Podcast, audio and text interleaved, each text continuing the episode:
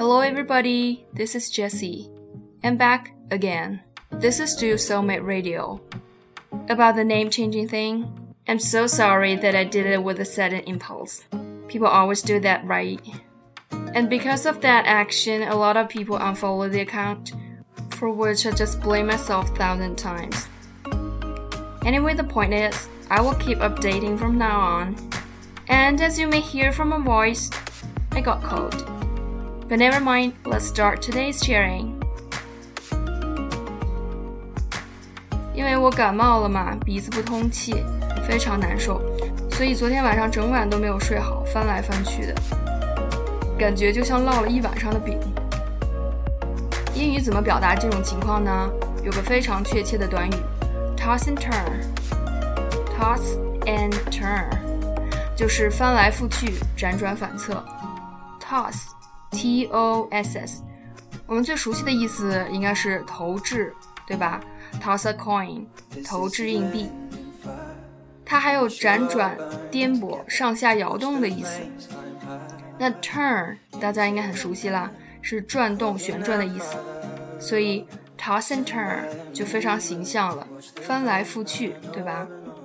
这里特别需要提出来的是，你读的时候不要读 toss and turn。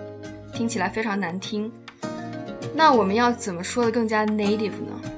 就是不要把每个单词单独割裂开来读，要把 toss 的尾音 s 跟 and 直接连起来发音，把 toss and 变成 tossand，tossand，就好像是一个单词一样。接下来 and turn 可以把 the 略读变成 and turn。And turn，所以整个短语连起来就变成了 toss and turn，toss and turn。所以说，注意单词之间的连读和略读，可以让你的英语听起来更加地道。那我们把这个短语放在句子里，可以这样说：I was tossing and turning all night long, and I didn't get a wink of sleep。我辗转反侧了一宿，根本就没睡着。Wink 的意思是眨眼，当名词讲呢，也有瞬间的意思。A wink of sleep，瞬间的睡意，也就是一丝睡意。I didn't get a wink of sleep，我一点睡意都没有。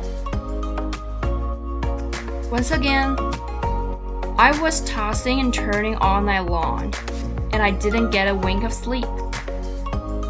Hope I can sleep well tonight. Okay, that's all for today. Good night and sweet dream.